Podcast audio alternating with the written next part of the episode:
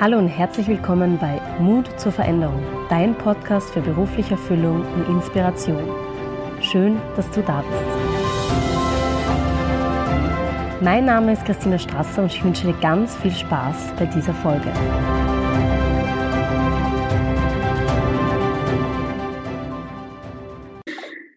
Heute habe ich Elena Paschinger zu Gast und ich freue mich schon sehr auf ihre Geschichte. Sie war Angestellte bei einer touristischen Destination in Niederösterreich und hat sich nach mehreren Großreisen selbstständig gemacht. Heute ist sie selbstständige siebensprachige Weltenbummlerin und Reisebloggerin. Elena, danke, dass du heute da bist und dir die Zeit genommen hast für das Interview. Dankeschön. Danke sehr, ich freue mich über die Möglichkeit. Sehr gerne. Ähm, erzähl mal so ein bisschen, was du jetzt gerade aktuell machst. Ja, also ähm, ich bin jetzt fast acht Jahre selbstständig. Also die Zeit der Entscheidung und der Entscheidungsfindung für die Selbstständigkeit liegt schon ein bisschen zurück. Aber ähm, all die Jahre haben mir sehr viel beigebracht. Auch die Jahre davor habe ich viel lernen können für die aktuelle Zeit. Und ähm, es ist immer wieder schwierig zu sagen, was ich jetzt gerade mache, weil ähm, ich habe eigentlich Tourismus studiert und bin Tourismusberaterin im weitesten Sinne mache auch viel im Bereich äh, soziale Medien und digitales Marketing, aber auch mit den Sprachen eben, mit den sieben romanischen Sprachen, die ich spreche, mache ich auch Übersetzungen oder Vorträge, EU-Projekte, bin auch Lektorin an der FH Joanneum in Bad Gleichenberg in der Steiermark. Also es ist immer wieder ganz bunt gemischt und vielfältiger beruflicher Alltag, genau. Langweilig wird dir nicht, oder? Nein, überhaupt nicht. Buchautorin, Bloggerin, ja. fällt mir alles, ja, stimmt, fällt mir alles noch ein. Äh, was ist das für ein Buch? Ich habe ein Buch geschrieben, das heißt uh, The Creative Traveler's Handbook. Das mhm. ist ein Handbuch für Kreativreisende, habe ich bewusst in englischer Sprache geschrieben, um eben damit uh, weltweit Gäste zu erreichen, Leser zu erreichen und weil auch dieser Trend zum Kreativreisen wirklich ein weltweiter Trend ist sehr spannende, sehr spannende Geschichte. War ein Lebenstraum von mir, ein Buch zu schreiben und dann noch dazu über so ein spannendes Thema. Es war toll. Absolut, sehr, ja. Tollen Inspiration. Ja. ja. ja. Ähm, wo hat so deine berufliche Reise begonnen? Ja, ähm, grundsätzlich äh, eigentlich schon in London. Ich war mit 18, 19 Jahren ein Jahr in London mit der Sprachschule EF, da ich nicht genau wusste, was ich nach der Matura studieren sollte und auch nicht genau wusste, äh, wie ich mir die Wirtschaftswelt, die Arbeitswelt vorstellen sollte. Ich hatte kaum Erfahrungen zu jenem Zeitpunkt und habe dann ein Trimester lang bei einer internationalen Marktforschungsfirma in London mitgearbeitet über dieses Academic Year Abroad und das waren schon sehr spannende, interessante Einblicke, wie mal so ein Arbeitsalltag überhaupt aussehen kann. Und äh, Marketing und Wirtschaftswelt haben mich fasziniert und begeistert. Ich habe auch Business English als Spezialfach dort in dem Kurs belegt. Und ähm, dann kam auch so die Überlegung, na ja, Tourismus, Tourismus studieren, Reisen, Sprachen, da kann ich diese Leidenschaften ausleben und lerne gleich auch noch ein paar Basics äh, über Wirtschaft. Äh, dazu muss ich sagen, ich war an der AHS, also Allgemeines Gymnasium also war das alles relativ neu für mich. Ja, genau. Okay. Und dann nach dieser Zeit so in London, wie lange warst du dort? Ich war in London neun Monate und habe eben insgesamt drei Monate dort gearbeitet und war dann während meines Studiums in Paris und in Madrid jeweils ein halbes Jahr arbeiten. Das mhm. waren so fixe äh, Bestandteile von dem Studium, Praktika zu machen. Und ich habe bei der Welttourismusorganisation gearbeitet und dann bei einer internationalen Hotel- und Tourismusberatungsfirma in Paris. Mhm. Das waren auch sehr spannende Arbeitserfahrungen, ja, auf alle Fälle. Tourismus, Sprachen, Reisen, das war eigentlich schon immer Thema, oder? Seit du 18 bist. Ja. Ja, auch schon viel früher. Also wir sind privat sehr viel gereist mit der Familie. Ich habe ständig über unsere Reisen auch in, in der Schulzeit in Aufsätzen geschrieben oder Geschichten erzählt. Also das hat mich sicher immer schon inspiriert und fasziniert, dass man so den Alltag anderer Menschen, anderer Kulturen, anderer Länder kennenlernen kann. Genau. Also das war immer schon recht normal für uns als Familie. Genau. Gut, wie, wie ging es dann bei dir beruflich weiter? Ja, also ich habe, es war auch interessant. Ich habe mir, also nach dem Tourismusstudium, da gingen die meisten so Gehaltsvorstellungen und gute Jobs und mittleres Management mindestens und dorthin und dahin. Und ich war so, aber ich muss ja eigentlich noch was lernen. Ich möchte, möchte zuerst eigentlich in der Welt umstehen und bin dann einmal eineinhalb Jahre nach Neuseeland gegangen. Mhm. Also die meisten meiner Mitstudenten haben gleich unmittelbar zu arbeiten bekommen in guten Jobs. Und ich habe mir gedacht, nein, ich möchte eigentlich erst einmal reisen und noch was von der Welt kennenlernen und vielleicht auch dort ein Praktikum oder sogar einen Beruf, einen, einen Job eine Zeit lang machen. und habe dann in Neuseeland äh, über ein halbes Jahr in einem Nationalpark als Fremdenführerin gearbeitet und habe auch dort eine Organisation mit dem Namen Creative Tourism New Zealand unterstützt und habe mit ihnen Events organisiert und Mitglieder akquiriert und war im Land unterwegs. Also es war sehr, sehr spannend. Da war ich so vier, 25 Jahre alt. Wahnsinn. Spannende Zeit. ja, das war toll, ja. Okay. Und wie ging es dann danach weiter? Ja, das war ein, ähm, ein limitierter Vertrag. Dort, das ist ja auch dann auch außerhalb der EU immer ans Visum gebunden, je nachdem, wie lange man eine Aufenthaltsgenehmigung hat, also wie lange man einen Arbeitsvertrag hat. Dann bin ich wieder zurückgekehrt, das war 2009 und wollte halt unbedingt wieder ähm, hier in Europa, in Österreich im weitesten Sinne, also ja, einfach zu Hause wieder Fuß fassen und im Tourismus arbeiten. Und es gab dann verschiedene Möglichkeiten. Ich habe mich beworben sogar, glaube ich, bei den Nationalparks Österreich einmal kurz. Mhm. Ich glaube, es war nur eine, eine limitierte Stelle und habe einfach versucht, die Augen und Ohren offen gehalten im Bereich Kultur, Tourismus, Naturtourismus. Und dann gab es eine Ausschreibung seitens der Donau Niederösterreich Tourismus. Und ich habe mich beworben und habe dann auch tatsächlich die Zusage bekommen. Das war eine Stelle für die Assistenz der Geschäftsführung. Mhm. Genau. Und habe mich interessiert, weil die Aufgaben waren sehr vielfältig. Ich habe mir gedacht, ähm, als diese, als diese, also an, an, dieser Stelle hat man eben wirklich viel mit Projekten zu tun, die die ganze Firma, die ganze Destination betreffen, weil man ja direkt dem Chef zuarbeitet und mitarbeitet und so war es dann auch. Also es gingen wirklich fast alle äh, Projekte, Unterschriften, Anträge, Koordinationen über meinen Schreibtisch. Ja. Und ja. wenn ich ganz kurz so zurückgehen darf, äh, bei diesen beiden Entscheidungen, einmal nach London zu gehen und dann nach ja. zu gehen, war das für dich ganz klar und einfach oder wie, wie ist es überhaupt zu dieser Entscheidung und diesem Impuls ja. gekommen, das zu machen? Ja, also ähm, London ist so entstanden, wir haben uns überlegt, gemeinsam mit meiner Mama, ähm, die Programme von EF angeschaut und da gab es da vergleichbare Programme in Boston oder in Perth und in USA, Australien oder in London. Und ich habe mir gedacht, na ja, es ist halt schon weit weg, so äh, fürs erste Mal, auch ganz alleine ein Jahr und dann haben wir dann doch re relativ pragmatisch ähm, für London entschieden, weil wir gedacht haben, ja, da können mir meine Eltern, mein Freund auch zu der Zeit besuchen kommen, ist relativ einfach hin und her zu fahren. Auch ich kann nach Hause kommen in der Zwischenzeit. Und ähm, genau, es fiel dann eigentlich die Wahl auf London. Wir waren schon auch mal in London und dann ich so, ja sicher, ist auch spannend, in, von einem Dorf in eine Stadt zu ziehen, die einwohnermäßig so groß ist wie das eigene Land. Das war schon sehr aufregend. Und Neuseeland habe ich tatsächlich gegoogelt. Das schreibe ich auch in meinem Buch. Ich habe Creative Tourism gegoogelt nach meinem Tourismusstudium, weil ich wissen wollte vom Kulturtourismus her, was ist eigentlich Kreativtourismus und fand eben Creative Tourism New Zealand als eigenständige Organisation und habe mich quasi per E-Mail beworben oder mein Interesse geäußert und die haben dann gesagt, ja, du kannst auf alle Fälle kommen, uh, you're welcome to stay with us.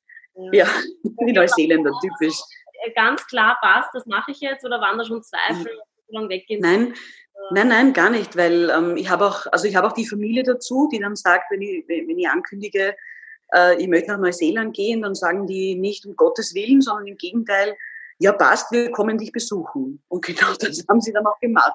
Also ein halbes Jahr später waren dann meine Eltern und mein Bruder und seine Freundin für einen Monat mit mir da in Neuseeland und sind gereist. Genau, so, so, so war es eigentlich die ganze Zeit. Auch zu meinem 30. Geburtstag zum Beispiel ist die Familie halt nach Irland nachgekommen, weil da gerade eine Konferenz stattgefunden hat. Ja. Ja, das ist recht normal, ja. Okay, dann lass uns wieder vorspringen zu der äh, ja. Stelle von der Geschäftsführung. Da warst du ja acht Jahre insgesamt. Ja. Ich war, also na, acht Jahre bin ich selbstständig und bei der, genau, bei der Donau Niederösterreich Tourismus war ich insgesamt eineinhalb Jahre, circa eineinhalb Jahre. Okay. Genau.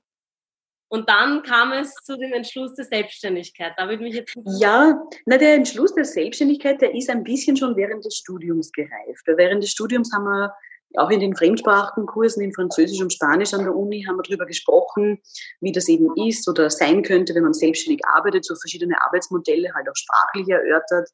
Und ich habe mir gedacht, ja, das klingt alles spannend und interessant. Aber damals habe ich mir gedacht, mir fehlt die Erfahrung. Ich möchte auf alle Fälle vorher gearbeitet haben, mehrere Jahre, bevor ich mir sowas vorstellen kann. Und, ähm, und das war letztendlich auch die Zeit bei der Donau Niederösterreich insofern sehr wertvoll, weil ich mir dort auch, äh, heute würde man sagen, Skills, halt Fähigkeiten geholt habe, wie, keine Ahnung, vom ganz einfach, wie schaut einmal eine Rechnung aus? Oder an wen muss man sich wenden, wenn man die monatliche Buchhaltung übermittelt und mit der Steuerberaterin eine Sprache finden für das ganze Unternehmen, jetzt nicht nur für einen selber. Oder Projektanträge, nicht nur seitens der EU, sondern auch regional touristische Projektanträge, was waren das alles, Marketingprojekte zum Teil auch begleiten. Also es war schon, und natürlich auch diese ganzen persönlichen ähm, äh, Kommunikationen und äh, Arbeitsabläufe innerhalb von Teams kennenlernen. Also es waren Hard- und Soft Facts, die sicher wichtig waren, bestimmt, die später dann äh, Zuversicht und Selbstvertrauen gegeben haben, dass man das ja schon mal gehört hat oder schon weiß, dass das jetzt wichtig ist auch. Also abgesehen von der eigentlichen Tätigkeit, das Ganze drumherum, das hat schon geholfen, ja. Das stimmt. Das heißt, es ist schon seit Jahren eigentlich so in einem Hinterkopf gewesen. ja, es hängt auch damit zusammen, mein Papa ist selbstständig, also schon Zeit seines Lebens, solange ich zumindest denken kann. Der unterrichtet an der Tourismusschule in Krems oder hat unterrichtet, mittlerweile ist er von dort in Pension.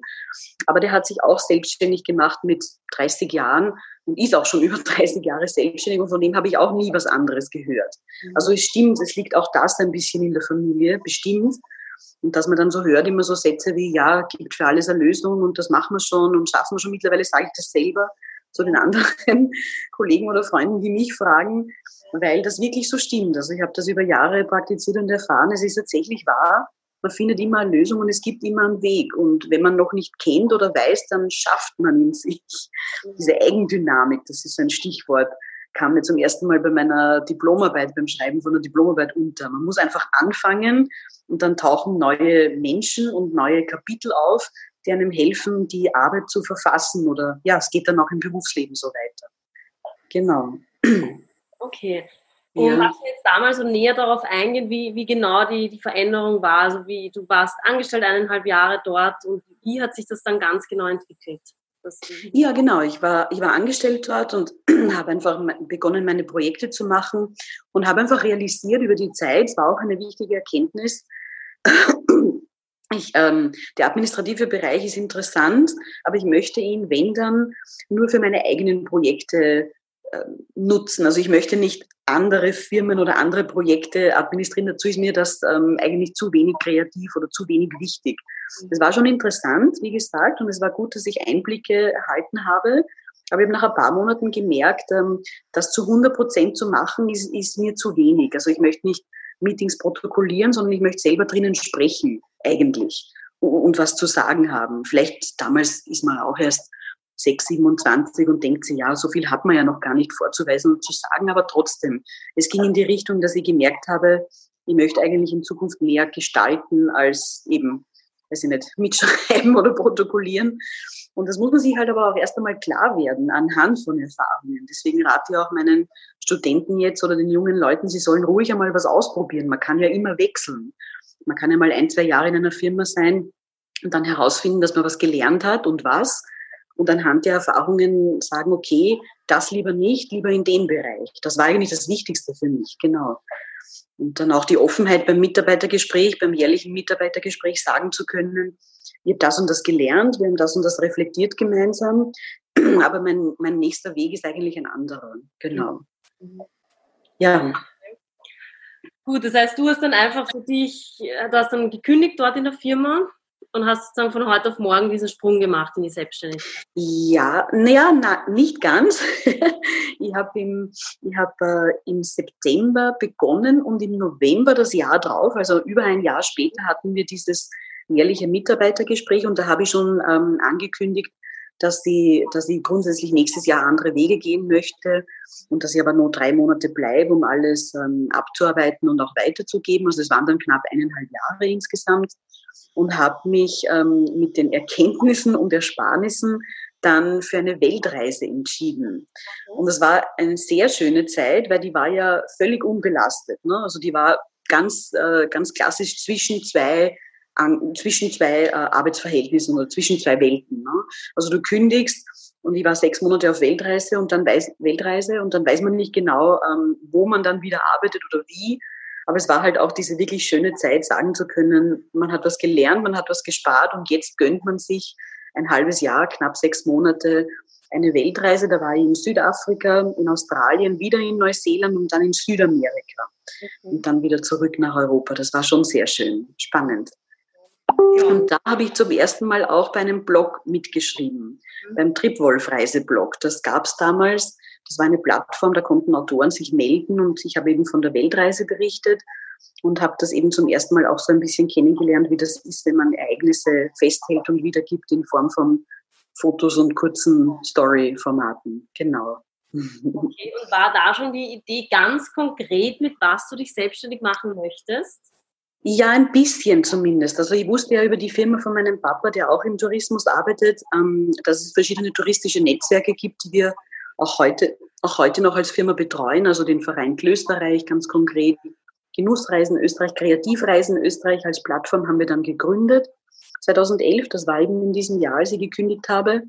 Und da habe ich dann eigentlich über die Firma von meinem Papa äh, diese Aufgabe gleich wahrgenommen, da tätig zu sein. Ich glaube, wir haben angefangen mit 10, 15 Stunden pro Woche.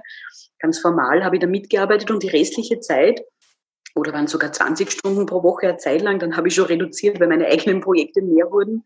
Und dann habe ich eben begonnen nachzudenken, was könnte ich über diese Stunden hinaus, also über diese Teilzeitprojektstunden hinaus andere Projekte machen, meine gesamte Arbeitszeit oder auch meine gesamten Interessen abzudecken. Und da kamen wieder die Sprachen zurück zu mir, so im Bereich vielleicht eben Übersetzungen oder Vorträge oder Schulungen und ich habe dann auch mit der NÖVOG einen Vertrag jahrelang gehabt, um die Tourismus-Englisch-Schulungen für die niederösterreichischen Bahnmitarbeiter zu machen. Das war auch ein Projekt, was aus dieser Zeit 2013, 2014 kam. Mhm. Oder ähm, habe auch schon mit EU-Projekten äh, begonnen zu arbeiten über internationale Ausschreibungen. Es waren ganz unterschiedliche Tätigkeiten am Anfang, das stimmt, ja.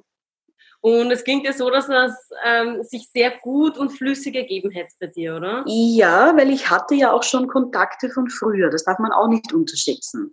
Also deswegen auch unbedingt sagen, einfach mal anfangen und arbeiten, weil man nimmt ja nicht nur Kenntnisse, sondern ja auch Personen und Netzwerke mit. Also ich habe dann auch bewusst, als ich damals von der Weltreise zurückgekommen bin, diese Personen und Netzwerke angeschrieben. Und von ein, zwei kam tatsächlich zurück, ja, wir könnten gerade was brauchen oder wir kennen jemanden, der was brauchen könnte. Also da muss man sich schon auf die Hinterfüße stellen. Die Welt kommt anfangs nicht jetzt unbedingt gleich zu einem, weil die wissen ja auch gar nichts von dir.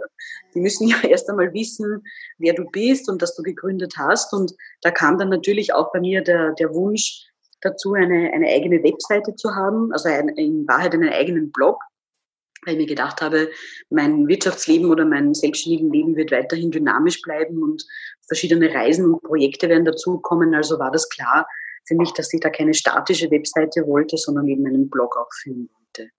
Genau. Okay, und gab es irgendwann in dieser Zeit eine wirkliche Herausforderung, wo du, wo du dachtest, irgendwie, das funktioniert nicht richtig oder irgendwie so hm. schwierige Phasen? Ja, wahrscheinlich hat man die immer. Also ganz am Anfang denkt man sich ja auch, na, jetzt hat man vielleicht, weiß nicht, ein paar hundert Euro Verdienst oder vielleicht einmal tausend Euro Verdienst im Monat über das, was man gerade macht oder Teilzeit eben arbeitet, um die Selbstständigkeit vorzubereiten.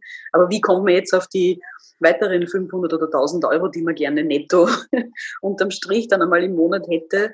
Das ist anfangs nicht so einfach und da braucht man auch ein bisschen Erfahrung um seine, oder auch Zuversicht aus der Familie vielleicht, um seine Durststrecke zu, zu überwinden oder man hat eigene Ersparnisse für diese Zeit aufgebaut. Das ist auch ein Weg. Also das rate ich auf alle Fälle für diesen sprichwörtlichen Peace of Mind, dass man sich ähm, im Vorfeld schon das parallel ein bisschen aufbaut, sei es finanziell oder sei es auch an Kontakten, an Netzwerken, dass man über diese ersten sechs bis zwölf Monate gut hinwegkommt, wo man noch nicht so genau weiß, äh, wie das mit den Einkünften ausschauen wird. Es gibt aber auch viele Hilfen. Also ich habe zum Beispiel die Jungunternehmerförderung vom Land Niederösterreich bekommen. Und da übernimmt das Land die Kreditrückzahlungen für bis zu 15.000 Euro kann man aufnehmen. Und die äh, Zinsen, in, Form, in, in, meinem Fall waren das fast 1000 Euro, sind vollständig vom Land übernommen worden. Und ich habe auch erst eineinhalb Jahre später zum Zurückzahlen anfangen müssen. Also das war super, das war ganz toll. Das ist wirklich äh, lobenswerte Initiative, weil man einfach in genau diesen ersten eineinhalb Jahren noch nicht so äh, an die Umsätze denken kann und es auch noch nicht so weiß, aber dann halt doch das Geld hat, um zu sagen, jetzt kann ich auch anfangen zurückzuzahlen. Und ich habe da ganz konkret äh, Drucker, Fotoausrüstung und ähm, mein Firmenauto gekauft. Das habe ich meinem Freund abgekauft. Das hat dann äh, offiziell zu mir in die Firma gehört und habe um dieses Geld äh, eben diese ersten Anschaffungen, Mobilität und Ausrüstung gehabt. Ja, genau. Richtig. Okay, ähm, hast du für dich irgendwie so ein, also wie, wie, wie du durchs Leben gehst, wo du sagst, hey, bei dir funktioniert alles, also man hat ja das Gefühl, bei dir funktioniert. Da, da fließt und flutscht, weil ich habe andere Gespräche gehabt, da war das nicht so ein einfacher Weg, sage ich mal. Hast du da eine Lebenseinstellung für dich, wo du sagst, ja, deswegen funktioniert so gut? Ja, die hat sich aber auch erst entwickelt. Also das, was ich heute sagen kann, das habe ich mit 27, äh, 28 auch noch nicht immer so gespürt.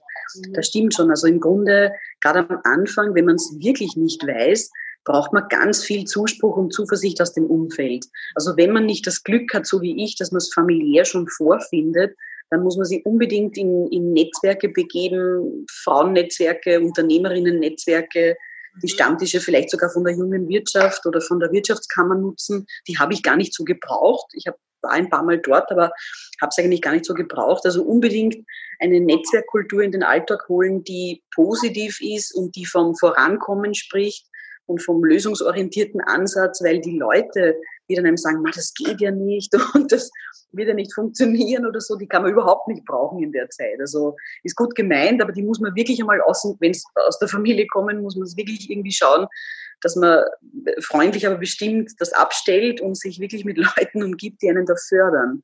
Ja. Weil Unsicherheiten und Zweifel hat ja jeder mal, das ist logisch. Und gerade am Anfang, wenn man jung ist und es nicht genau weiß, mhm. dann ist man da angewiesen darauf, dass man so ein, zu so ein paar Schlüsselerlebnissen kommt, die einen dann auch wirklich ähm, selber auf den Weg der Zuversicht bringen. Das stimmt.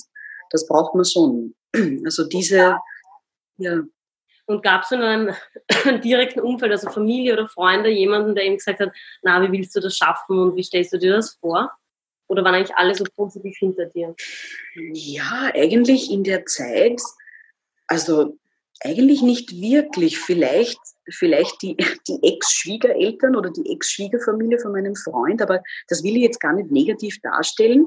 Die haben das einfach, die haben, die haben keine Unternehmerkultur in der engsten Familie. Die sind Angestellte und wirklich ganz liebe, freundliche Leute, aber die haben das, die haben das nie so ganz verstanden. Also ja, oder zumindest immer sich gefragt, wie immer so Sachen gesagt wie, ja, wir freuen uns wirklich, dass das heute für dich alles so gut läuft aber wer weiß, wie es morgen ist. Mhm. Also so in diese Richtung. Das ist toll, wir schätzen das, wir erkennen das an, dass du da was leistest und dass das funktioniert. Ja. Wirklich toll, sie haben mir das nicht ausgeredet, aber sie haben immer in Frage gestellt, wie man denn sicherstellen kann, dass das überhaupt funktioniert und langfristig funktioniert. Weil sie es nicht kannten, vermutlich auch, weil sie nie so dachten oder weil es auch gar nicht notwendig war. Ja. Also es ist schon, ist schon so, aber das hat mich jetzt nicht irgendwie beeinträchtigt, es hat mich nur nachdenklicher gestimmt weil ich es halt aus, aus meinem direkten Umfeld oder Familie nicht so kannte. Genau. Also kann ja. man so sagen, dass so die Basis wirklich das Umfeld ist, das familiäre und freundschaftliche Umfeld. Ja. Wenn man das grundsätzlich sicher hat, dann ist eigentlich alles möglich. Ja, grundsätzlich schon. Grundsätzlich schon. Das finde ich auch. Also jetzt mein, mein Mann, unsere jüngste Familie ist auch kein, ist auch jetzt kein Unternehmer oder kommt jetzt nicht aus einer Unternehmerfamilie. Aber er, er, er unterstützt das alles. Er findet es wahnsinnig interessant. Er begleitet mich. Im Grunde, es muss jetzt, man muss jetzt keinen Unternehmer heiraten oder zusammen sein. Es muss jetzt nicht unbedingt sein. Mhm. Aber ich glaube, es, das Wichtigste einfach äh, Freude und Offenheit und grundsätzlich einmal Unterstützung für das, was man macht, dann kommt man auf alle Fälle schon weiter. Also aus dem holt man sich dann auch Kraft, wenn man mal wirklich eine Durststrecke hat oder ein bisschen nicht so klar sieht, woher jetzt die nächsten Aufträge kommen. Mittlerweile über Jahre, und das stimmt auch, wenn man so drei bis fünf Jahre investiert, dann kommen die Projekte auch zu einem Retour.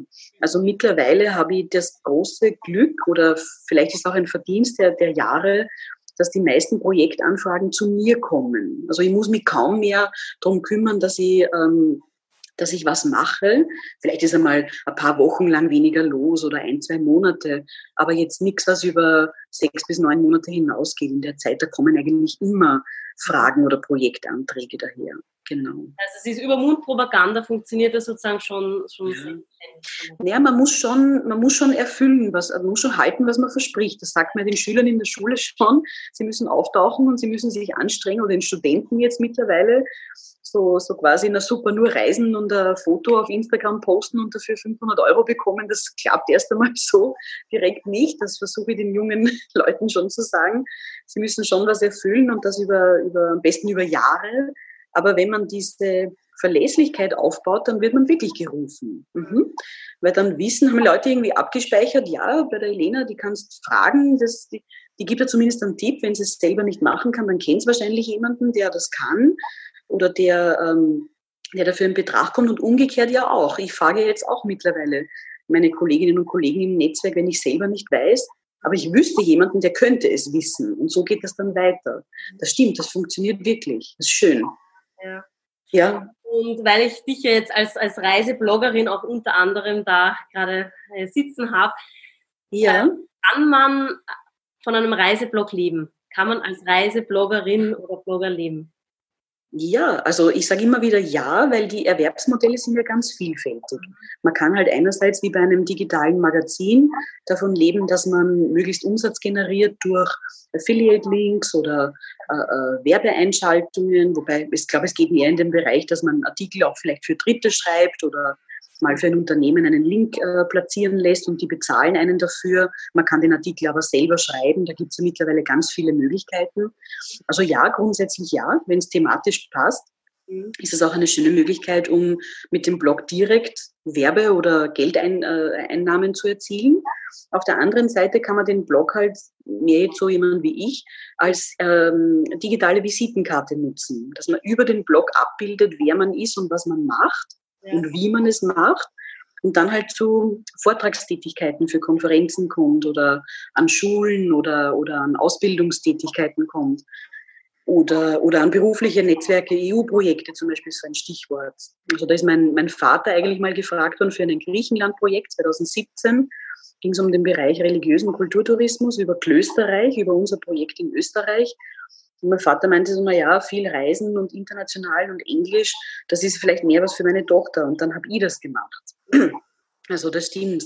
Dass die, und das kam sicher auch übers Internet. Oder letztes Jahr ist eine Gruppe von Bulgaren extra für mich äh, nach Wien gereist, weil die ein großes Projekt im historischen Park in Varna aufbauen und einfach österreichische Projektpartner, Vertreter suchen. Und mit denen arbeiten wir jetzt zusammen und organisieren Medienreisen und ähm, Homepage-Übersetzungen. Die haben mich über meine Blogberichte über Bulgarien gefunden, die ja gar nicht abgezielt haben, so jemanden je zu erreichen, aber die einfach als Visitenkarte dastehen, okay, ein bisschen eine Erfahrung habe ich mit dem Land und dieses und jenes habe ich erlebt.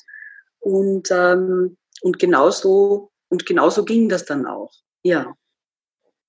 Okay. Ähm, hattest du irgendeiner ganzen Zeit, jetzt in den letzten acht Jahren, ähm, auch irgendwelche Ängste? Zwischen, zwischenzeitlich, ähm, also sicher keine existenziellen oder sicher keine grundlegenden oder, äh, oder grundsätzlichen. Mal immer wieder ging es auch privat ein bisschen turbulent so, dass ich, ähm, Beziehungen kamen und gingen. Also bis jetzt, jetzt bin ich sogar verheiratet und schwanger kurz davor. Und, äh, aber davor, die Jahre waren natürlich, war natürlich auch recht viel los und da waren dann, das, das, das, das wäre eine Lüge zu sagen, dass das keine Auswirkung auf dein, auf dein Geschäft hat. Natürlich, natürlich be, äh, beeinträchtigt einen das ein bisschen, wenn es hin und her geht oder wenn im äh, persönlichen Umfeld viel los ist. Aber grundsätzlich nichts, nichts, nichts, nichts Existenzielles. Gott sei Dank. Da ist eigentlich noch gar nichts vorgefallen in die Richtung. Und Schön, was ja. ist das Schönste während dieser ganzen hm. Veränderung? Ja, dass man halt äh, persönlich lebt dadurch, also dass man wirklich am Leben ist, mhm. weil man, das klingt jetzt auch so provokant, das impliziert, na, viele Leute sind gar nicht am Leben, ja, die funktionieren halt äh, vielerorts nur. Ist auch gemein, aber es stimmt wahrscheinlich leider bei vielen. Das ist einfach sehr schön, dass man durch Selbstständigkeit und ähm, seine eigenen Talente nicht nur fördern, sondern auch noch ausbauen kann. Weil ich habe ja nicht sieben Sprachen gesprochen nach der Schule, sondern das kam ja eigentlich auch erst über die Projekte und die Reisezeit. Das heißt, ich hatte sehr wohl äh, eine Veranlagung für oder Interesse für Sprachen, mhm. aber ich habe das eigentlich erst durch mein Berufsbild so richtig ausgebaut und weiterentwickelt und genauso mit den anderen Projekten in Sachen Tourismusberatung oder Tourismusmanagement. Das ist ja auch Learning by Doing. Man geht auf die Uni, hört vier Jahre Vorträge, aber dann muss man die ja auch anwenden und selber weiterentwickeln. Ja.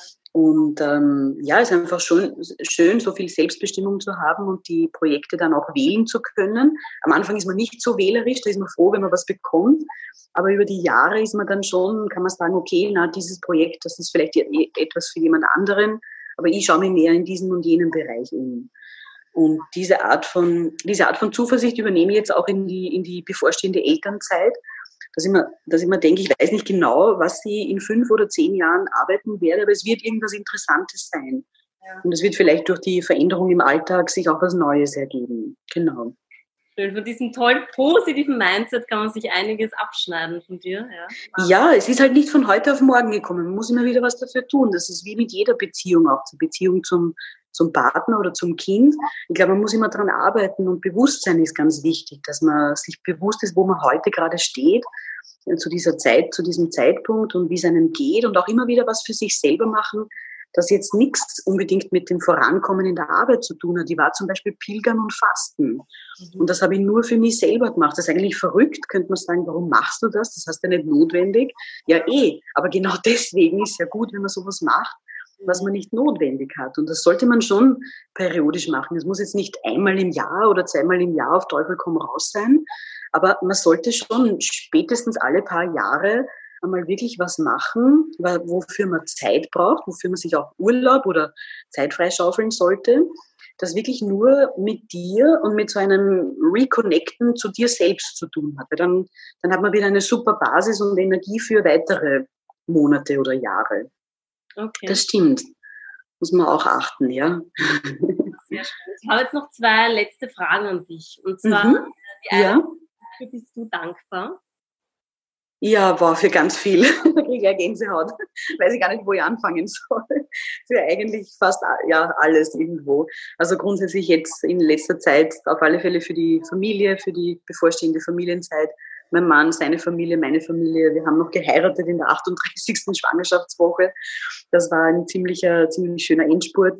Und ähm, das Haus, in das wir gezogen sind, dass sich das alles so glücklich ergeben hat, der, ich war im Fernsehen vor kurzem, ein ORF-Beitrag für eine neue Serie, was ich von der Welt gelernt habe, die so mit dem Themenbereich Good News durchstarten wollen im neuen ORF-Magazin. Da habe ich auch, äh, war ich auch dabei, das war toll. Und einfach eben grundsätzlich, wenn ich ausholen müsste für den ganzen, für den ganzen Lebensweg, dass mir meine Eltern und Familie so viel mitgegeben haben in Richtung Weltoffenheit und dass ich das jetzt selber einfach weitertragen kann durch die Arbeit und durch die durch die Freizeit, durch die Kontakte mit den Leuten. Also meine, meine sozialen Medien sind auch in allen Sprachen und aus aller Welt ähm, kommen da immer wieder Nachrichten und Botschaften. Das ist schon schön. Das stimmt, ja.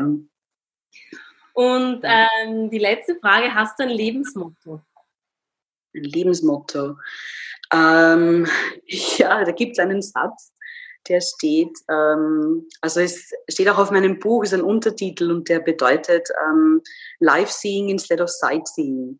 Und das ist einfach auch so was, was ich verinnerlicht habe. Also das ist die Art of Creative Travel, dass man sich eben auseinandersetzen sollte und am Leben anderer wirklich Anteil nimmt oder versucht Anteil zu nehmen oder zumindest die Menschen wahrzunehmen. Das geht eigentlich von der Kassiererin im Supermarkt bis zu dem Paella-Koch in Südspanien. Das ist egal. Sind alle wertvoll und wichtig und machen gerade eine Arbeit oder irgendetwas für dich, äh, was dir gerade hilft oder so. Und einfach diese Art von Achtsamkeit, kann im Alltag oder bei, der Reise, bei Reisen vor der Haustür genauso stattfinden wie eben in an, anderen Ländern. Und das kann man kultivieren und pflegen. Und ich glaube, dann da geht es einem und den anderen rund um dich einfach ein bisschen besser. Genau. Ja. Super. Vielen lieben Dank, dass du dir die Zeit genommen hast. ja, sehr gerne. Hatten zu reden. Vielen Dank. Sehr gerne. Und du stehst ja kurz vor deiner Geburt, also eigentlich ja. völlig, kann man sagen. Ich bin schon ein paar Tage drüber, unglaublich. Also alles noch ruhig im Moment. Also haben wir noch das Interview führen können. Ja, freut mich sehr. Also ich wünsche vor allem alles Gute für die Geburt, dass alles gut läuft und dann noch Dankeschön. ruhige Zeit mit der Familie vor allem. Dankeschön. Werden wir uns gönnen, auf alle Fälle. Danke, Christina. Sehr gerne, danke dir.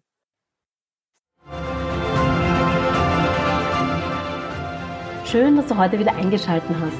Ich hoffe, du hast dir für dich etwas mitnehmen können und Inspiration geholt. Ich freue mich sehr, wenn du mir auf iTunes eine 5-Sterne-Bewertung dalässt und mich somit unterstützt.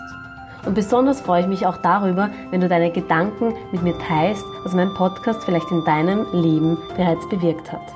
Du findest alle wichtigen Links und Infos unten in den Show Notes. Ich hoffe, wir hören uns das nächste Mal wieder. Bis dahin wünsche ich dir alles, alles Gute. Deine Christina.